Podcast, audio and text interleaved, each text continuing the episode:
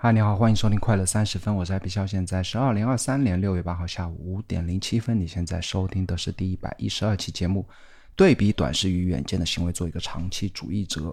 今天分享的这个播客的主题来自于一篇文章啊，那我有我在我的 Raindrop 这个网络收藏夹里面收藏了很多奇奇怪怪的文章，而且我是以一个倒叙的方式来阅读。什么是倒叙呢？请见上一期的。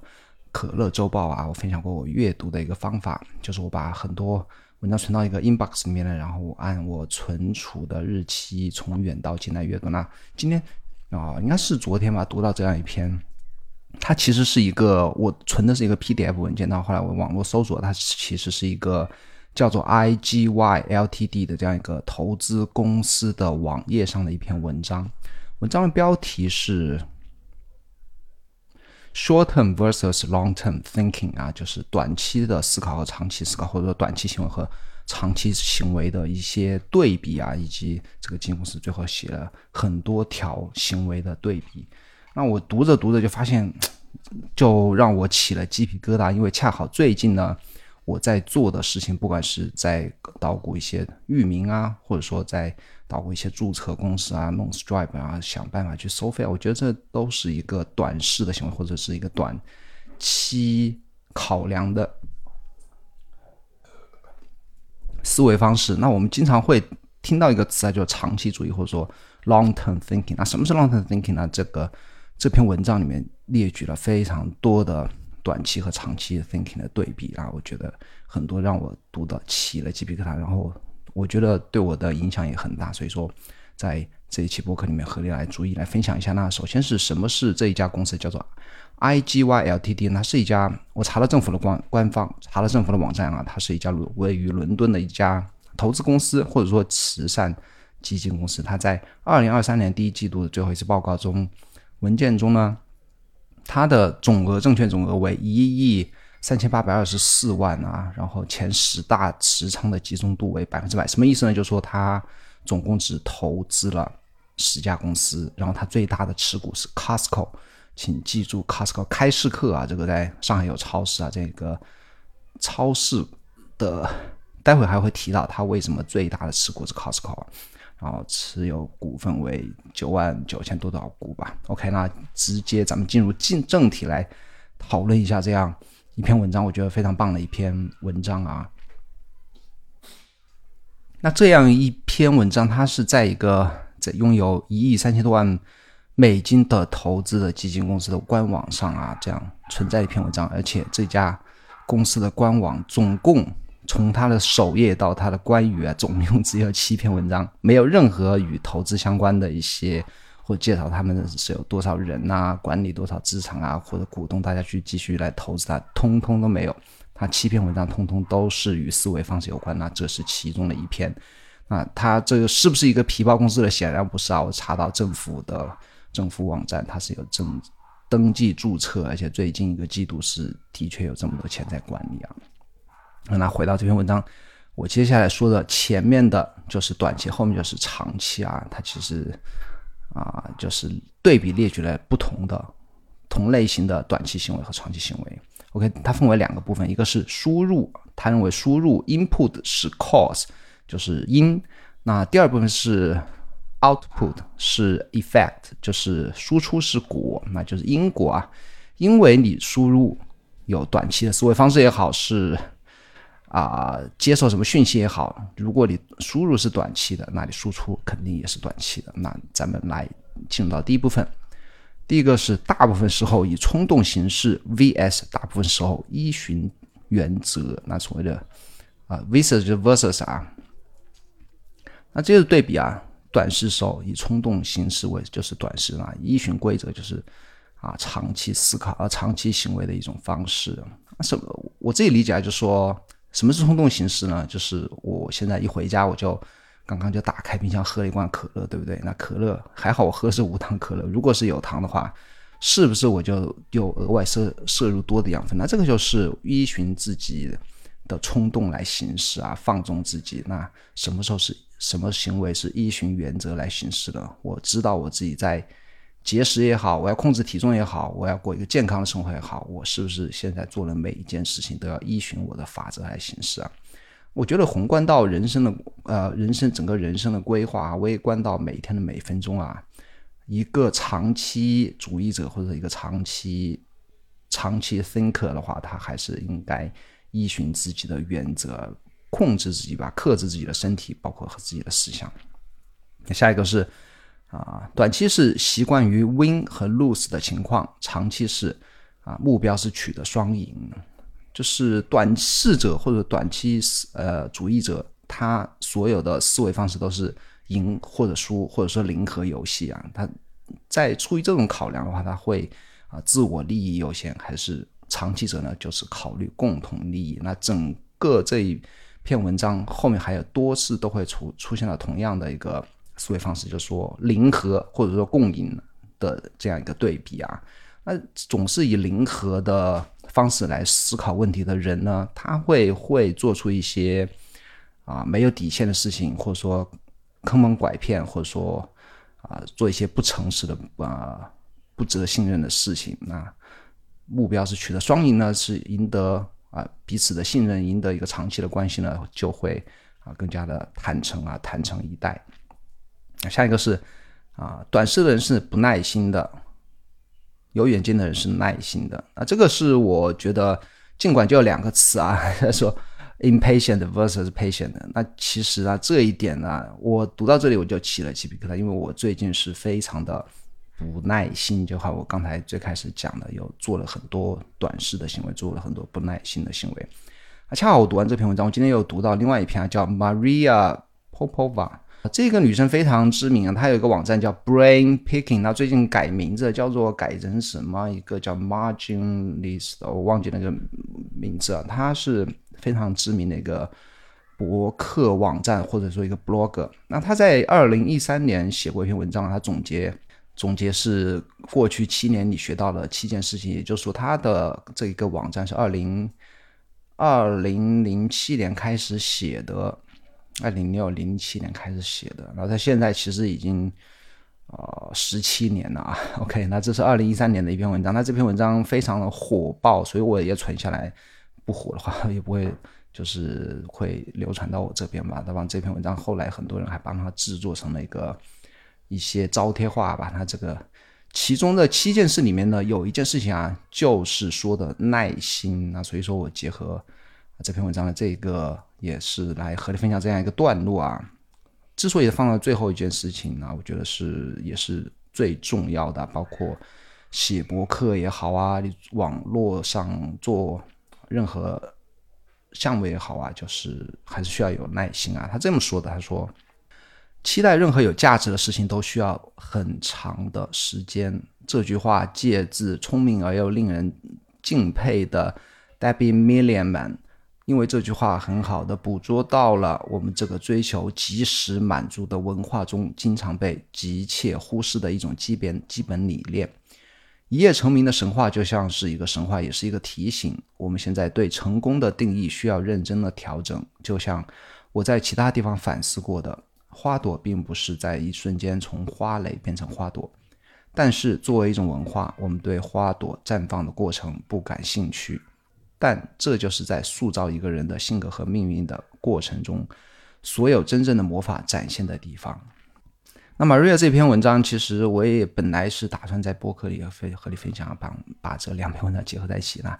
其实我觉得最精最棒的想法呢，其实其中就是这样一个有耐心啊。他说这两个字其实给我有很大的启发。那下一条是短视的人。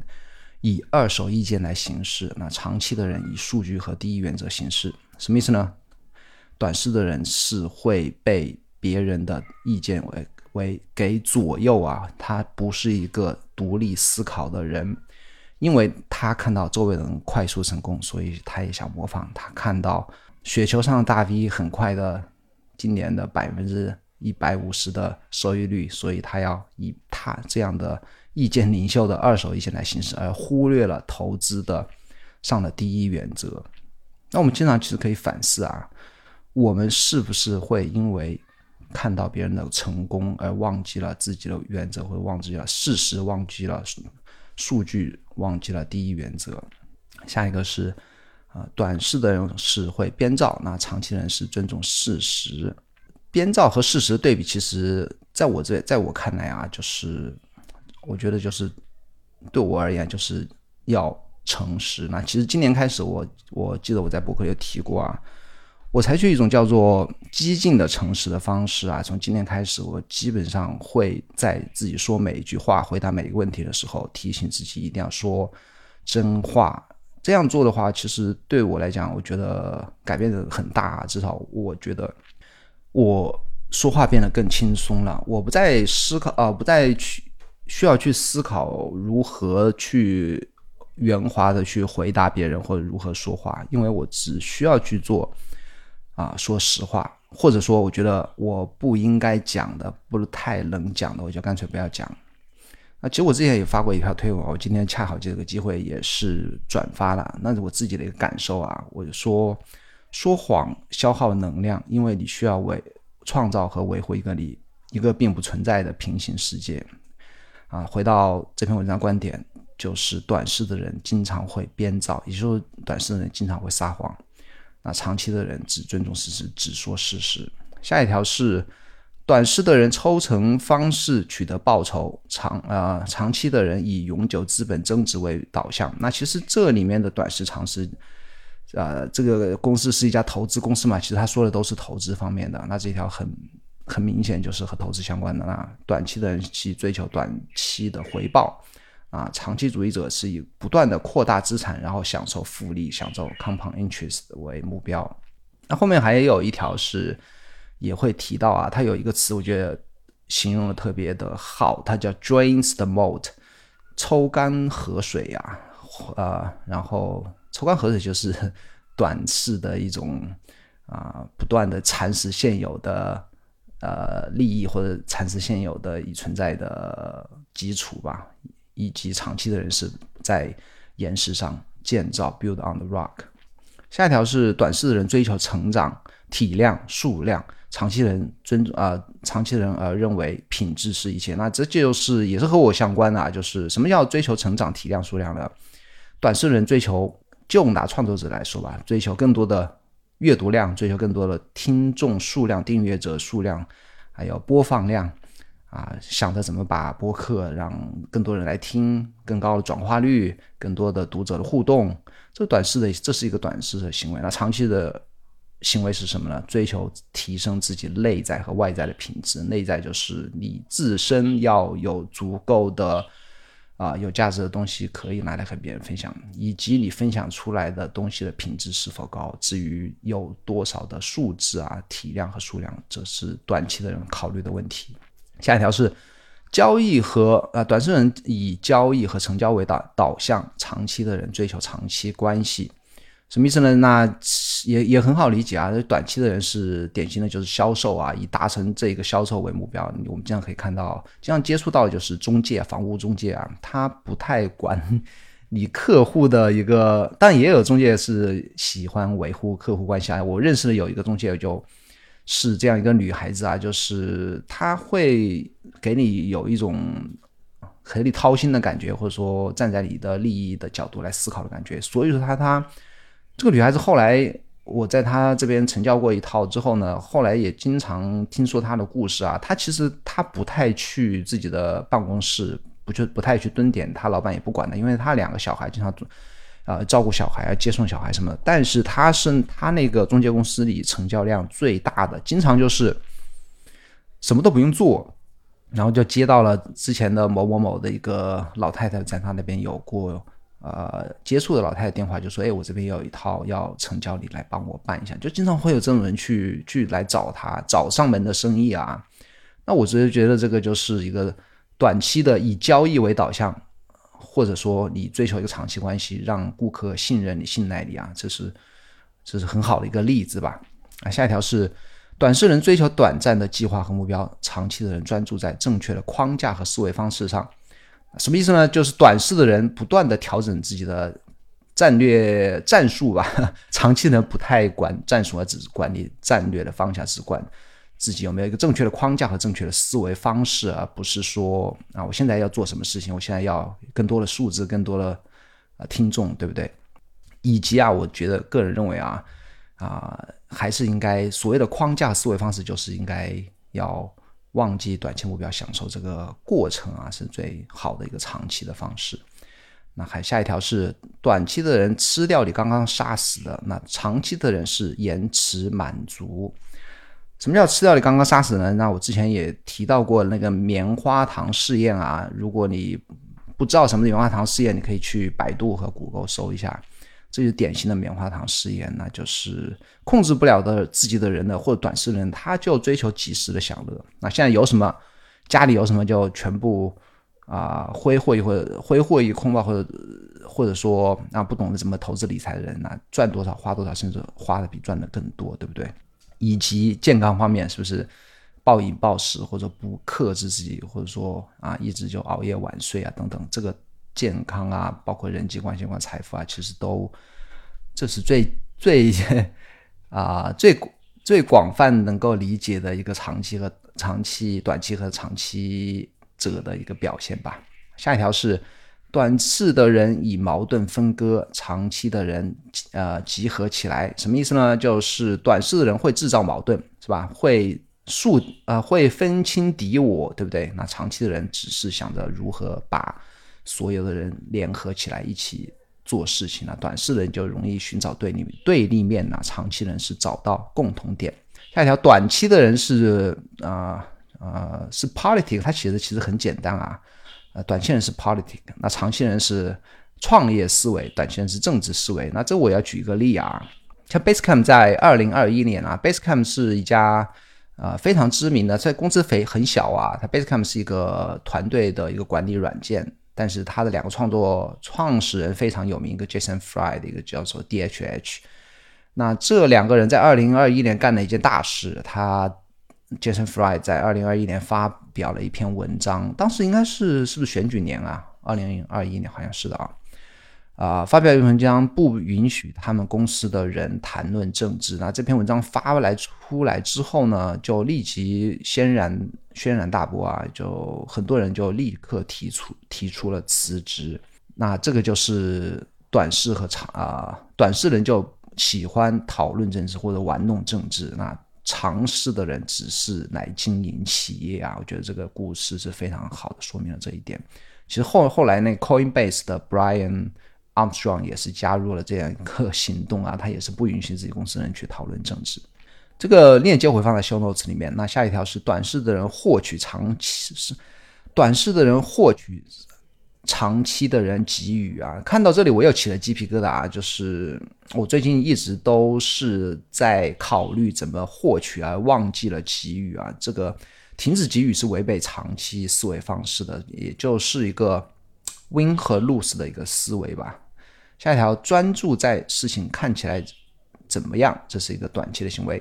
然后长期的行为是什？长期的行为是什么呢？是呃，只尊重事实是什么？什么意思呢？一个人是追求外表，一个追求内在，对不对？有一个话，经常很多人都会说，或者说还真的去去遵循的一个叫做 “fake it until making it”。就是我，我现在不是一个创业者，或者说不是一个 CEO，我要假装自己是，直到我自己真的做到了。你管你自己是不是，或者管你自己做到做不到没有呢？对不对？你自己最重要是自己提升自己，对不对？你如果想创业，你就应该学习创业的知识和能力，以及你要准备去来找到自己适合自己的项目去做，对不对？不要真的。说啊，在你的朋友圈或者说你的 Twitter handle 上，呃，Twitter bio 里面，把你自己改成一个什么方的什么啊，独立开发者来这些 title 来去让自己看起来像是什么一个人，而实际上自己并不一定是那个人。OK，那第一步完了，第二第一部分结束了，第二部分是啊，产出是结果啊，产出结果，第一条就是我刚才讲的，抽干河水 drains the moat。Versus 那个在岩石上建造啊，这就是短期的人就是 把自己的既有成果全部耗干，对不对？那长期人就是不断的建造，不断的建造，不断的产呃积累财富，呃享受复利。第二条是啊，短视的人租 rent，长时长期的人拥有啊，租来租和拥有啊，一方面是在投资上有一个对比，另一方面啊，我要提一个租来的读者和拥有的读者啊。什么租来的读者呢？就是你在平社交平台上读的，不管是什么小红书、TikTok，或者说是推特上的这些读者啊、订阅者，他其实是你。租用这个平台的一席之地获得的读者，他其实并不会跟着你走的。你离开这个平台，啊，其实就带不走这些读者。那拥有的读者是什么呢？嗯，我曾经认为啊，我曾经认为写一份 newsletter，大家通过啊邮件来订阅你的文章，那你只要有拥有这个邮件列表，你就拥有这些读者。那现在我有另外一个想法，其实哪怕你拥有这些人的邮箱，你可以随时给他们发邮件。但是他们如果不相信你，或者不信任你，或者不喜欢你写的东西，那你其实还是不拥有他们。那最终拥有的形式是什么呢？我觉得还是一个信任和一个喜欢吧。然后回到那个投资上面呢，那租和拥有的对比，其实就是说你应该尽可能早的拥有了自己的资产。那什么是资产呢？可以在你不理他、睡觉了二十四小时的时。都不断为你产生金钱、产生报酬的东西才是资产。那房子现在看起来并不是啊，因为房子现在开始是一个贬值的东西。那车子就更不是了，从你交割完了当那下一秒就开始贬值啊。那所以说，租和拥有，你应该想着尽可能早的拥有一个属于自己的资产。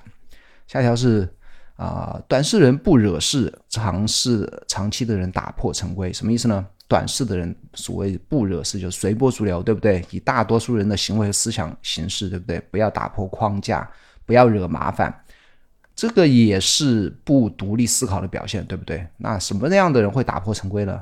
因为他们尊重事实，因为他们以第一原则行事，对不对？下一条是短视的人收割，长期的人播种啊。那最近我就是。更多的在考虑收割，更少的考虑播种。所谓的播种啊，对一个创作者来说，就是不断的贡献价值，不断的给予。下一个是短视的人呼喊，长长期的人细语。呃，所谓的呼喊呢，我觉得真理和真相啊，你就不需要大声啊。这里呼喊还有一种，我觉得是在啊，为了赢得。快速的增长的数字啊，不管那个数字是销售数字还是说你的粉丝啊等等也好，去做一些啊营销的动作啊，我觉得这个就是呼喊。下一个，下面两条都是让我感触特别深的啊。第一个是短视的人追求社交证明，长期的人以内在回报驱动。什么叫追叫追求社交证明？其实我刚才也讲过啊，就是把自己的。啊，明明自己不是那样一个人，要装成那样一个人，他们会更多的在意外在的肯定。那什么样的人以内在回报为驱动呢？只尊重事实。我现在能力是几斤几两？我现在啊，处于什么样一个阶段？我现在可以做什么事情让自己不断的前进？而不要在意自己表现出来是什么样子，或者大家觉得你是什么样子，根本就不要在意这些事情。那长期的人。只以内在的回报而驱动。那下一条是啊，短期的人想要被喜欢，长期的人准备好被误会。那这个是我读到这里就开始头皮发麻。短期的人就是想要被喜欢，长期人就要做好被误会的准备啊。那其实就是什么叫被喜，想要被喜欢，以讨好读者去写作或做播客。不，而不是说去说自己感兴趣的、喜欢的或自己认为对的。那很多时候，当你讲自己认为对的时候，你就要做好被大家不感兴趣，至少是不感兴趣啊，还有可能是会被误会的。那这个就是看你要不要选择一个做一个长期的人。下一条是短期的人以 ego 驱动自己，他们自私的渴望和即刻的追求即刻的满足；长期的人是一个宽宏大量的人。那什么样叫做 ego 驱动、知识渴望和即刻的满足？就是这样的人，短视的人经常会与别人争论，对不对？会一较高下，希望自己成为一个赢家，不管是在一场争辩中成为赢家，还是说要比别人赚更多的钱，取得更高的职位，对不对？看起来要更厉害一些，这就是一个短期的行为。下一条是短期的人施舍，长期的人援助。施舍和援助有很大的区，我觉得是有区别啊。施舍的人他是自认为高人一等的人啊，那援助什么事呢？援助的就是另外一种思维方式。援助所谓的援助就是以基于大家都是一个平等关系，对不对？你现在我现在能够施以援手，只不过是我可能之前运气好，或者说。啊，我恰好你是在这个节骨眼需要帮助，那我就出一个平等啊一个基础来援助你啊，施舍和援助也是一个短期、短期和长期的一个对比。那下一条是拒绝对比接受，什么意思呢？那拒绝就是不接受别人的批评，不接受新的观念啊，不接受自己可能会是错的这样一种想法。啊，接受的人是什么样的？长期人是接受，接受就是开放与包容，对不对？不断的接受新的想法，不断的改变自己才能成长，对不对？下一个是短视的人脆弱，长视长期的人反脆弱，这也很好理解啊。其实刚才也和刚才一样的，变通尝试敢于失败就是反脆弱的。OK，那下一条是短期的人是脱欧，喜欢做什么事情呢？脱欧啊，喜欢说我们与他们，他们是民族主义、民粹主义。长期的人是开朗的、双赢的、更紧密的整合，啊，说白了就是短期的人老是分敌我，对不对？长期的人呃不会说你我，而会说我们，啊，就长期人是更多的玩一个多赢的游戏，短期的人是玩一个零和的游戏。下一条，短期的人痴迷于虚假的成就，长期的人选择与人连接，这个其实之前也说过。下一条是短期的人。思维方式是一加一等于二，长期的人是复利增长。下一条是短期的人模棱两可的说话，长期的人直言不讳啊。我觉得这个也是诚实的问题啊。呃，我非常不喜欢那种模说话模棱两可的人。你可能听他讲了半个小时话，但是其中没有，就像空气一样，就像白开水一样，你你根本听完的时候不知道他在讲什么。我觉得这个也是诚实的一方面啊。不肯表达自己想法的人，其实我觉得也是一种不诚实的一种表现啊！我特别的不信任，也不喜欢老是骑墙派或者说说话模棱两可的人。下一个是短视的人容易无节制，长期的人不做蠢事。然后无节制，刚才讲了很多例子啊，我现在啊也也想举一个我之前一直提过的一个人，叫 Brian Johnson 嘛。Brian Johnson 最近有一期播客里面，他提到一个。呃，叫做自我毁灭清单，我把这个播客放在 show notes 里面。他大概说了一个什么意思呢？就说如果你把你一天的行为分为自我毁灭的行为和非自我毁灭的行为，那自我毁灭行为是什么？比方说你抽烟喝酒，或者说你暴饮暴食，或者说你去不停的刷抖音，坐着不动不站起来活动一下等等吧，这些行为都是自我毁灭的，哪怕。不需要争辩，你自己也会认同有些行为是对你自己身体啊或身心是有害的。如果列举这样一个自我毁灭清单的话，你把自己一天所有做的事情列进来，你会发现你有就普通人会做每天做非常非常多的蠢事啊。其实长期主义者什么样不做蠢事呢？长期主义者主义者应该是做越来越少的或者非常少的自我毁灭的行为。下一个是。啊，短期的人很多关于想法的竞争，长期的人很少关于想法的竞争。啊，我我自己的理解，我这个我其实我不知道它原意是什么。什么叫想法的竞争？我觉得就我理解的话，就是短期人就是老是觉得啊，我的想法不能让别人知道了，我要啊隐藏起来，或者说我要保护好自己的什么思维方式啊、点子啊。长期人就是去不断的分享。下一个是短期的人是一个保持的一个经济。就是维持自己一亩三分地的一个经济，长期的人是一个分享经济，就是不断的把自己的知识和能力啊，不断的分享出去啊，这个还是一个独赢或者说共赢的啊这样一个区别。OK，那现在简单的插播一条广告啊，我嗯插播我自己的广告，我自己在每周六会。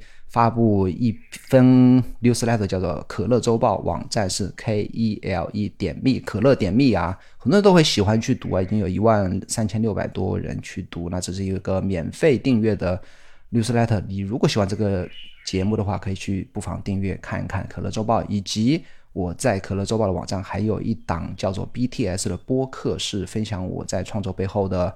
思维方式，以及我使用的工具，以及我如何搭建网站啊，如何录播客等等吧，就是我所有在创作背后的一些啊事情，你可以去可乐周报网站去，如果感兴趣的话，可以收听一下。OK，那最后一部分是这个文章最后一部分是有哪些人和企业是符合短期和长期的呢？啊，也列举了一些例子吧，比方说短期的投资者啊，比方说租股票的人，那就是投机人吧；长期的投资者。或者拥就是拥有股票的人，那长期长期投资的就是长期主义者。还有什么是短期的经纪人、分析师啊、顾问等制造恐慌的人，以及以及在那个慈善行业的吧，就是捐一次捐款，然后让让所有人知道的人，对不对？这都是短期的人啊。什么长期的人呢？那创业者刚才讲的 entrepreneurship 的这样的一个种思想的一个人，或者说优秀的员工以及董事会的成员。或者你在捐款的时候，多年的匿名的一个捐助人，那这都是长期行为的人，以及啊，还有一些什么是短视的、短期的人，销售啊，这个其实很不待见。销售其实我不得不承认啊，销售是必须是一个短期，他的这个职业的属性就决定了他，当然也可以做一个长期人，但大部分的销售都是要基于去达成短期的一个成交的，这个也是啊，这个分职业决定的。那什么样子长期的职业呢？比方哲学家、思想家、大的政治家、有远见抱负的政治家，以及咕噜咕噜就是大师等等嘛。最后举了一些企业啊，哪些是一些短视企业呢？那他说千禧年之交的房利美和房地美，那就是二零零八年那个 美国经济危机爆发的时候，那个他们房地美、房地美非常知名的两个两个公司，就是是多米诺牌的是呃。第一块倒下的吧，然后啊，以及美国国际集团 AIG、通用电气、安然公司，安然公司已经倒闭了。那什么是长期的公司的 Costco，它列了，对不对？刚才说了，它拥有最多的股票的公司就是 Costco。然后伯克希尔是那个我们股神巴菲特的公司，以及亚马逊。OK，那这就是今天我分享的文章啊。最后一个简短的小故事吧。他这篇对呃文章的后面也写了几个段落，其中有这样一个故事啊。他说。每年在内布达拉内布拉斯加州奥马哈举行的伯克希尔哈撒韦年度股东大会的早晨，公司会播放一段二十分钟的视频，其中包含了过去五十六、十、七十年的片段。在其中一个片段中，可能是来自一九八零年代，公司的董事长沃伦巴巴菲特被问到他与其他投资者的区别，他给出了一个词的答复：耐心。我看，我觉得耐心是，也可以说是说是啊，这一期播客的一个主题吧。我觉得应该有耐心一些，才能去沉下心来去做长期，对自己、对他人、对社会、对这个地球、对这个世界都有益。当然，首先是对自己有益啊，不是说让你啊长期主义者我就要什么就要奉献自己，对不对？不是这样的。其实长期还是首先是对自己有益的。那我自己的收获呢是应该怎么样做呢？我觉得应该。